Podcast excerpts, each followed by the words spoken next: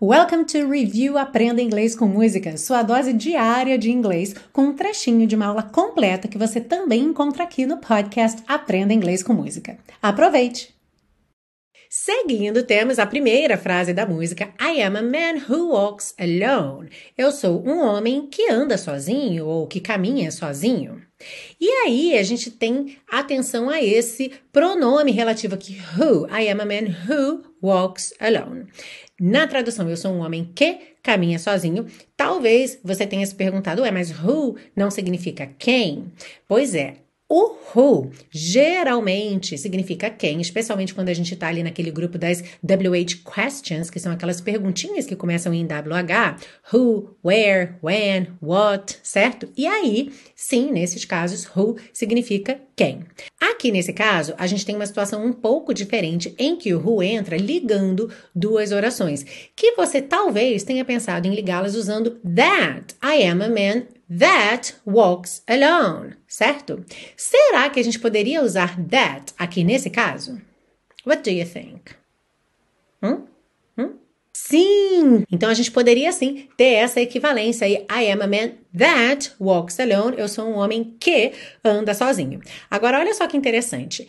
O pronome relativo that vai servir tanto para pessoas, então aqui no caso I am a man, posso usar that. Vai servir também para animais, a dog that, pontinho, pontinho, tá? Um cachorro que, sei lá, come muito. a dog that eats a lot. E também para coisas. Por exemplo, se eu digo um computador que funciona muito bem. A computer that works very well. Uhum. Então eu posso usar that para pessoas, animais e coisas. Isso torna o that, assim, um coringão, certo? Que você vai poder usar em várias situações. Então, sim, tenha sempre essa carta na manga, tenha sempre essa possibilidade com você.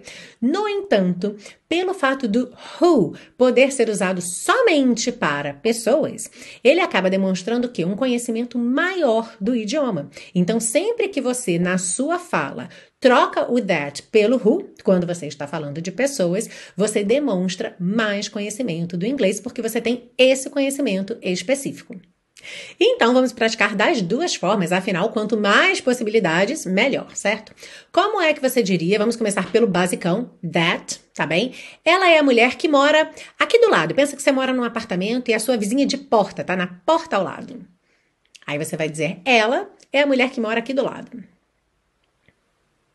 She is the woman that lives next door. Olha que bacana essa expressão next door, que juntando soa next door, quer dizer o quê? Na próxima porta, né? na, na porta do lado. Então, sempre que você tem um vizinho de porta, uma vizinha de porta, você pode dizer que essa pessoa mora next door, alright? Então, she is the woman that lives next door. Trocando agora o that pelo who, para você demonstrar mais conhecimento da língua inglesa, She is the woman who lives next door. She is the woman who lives next door.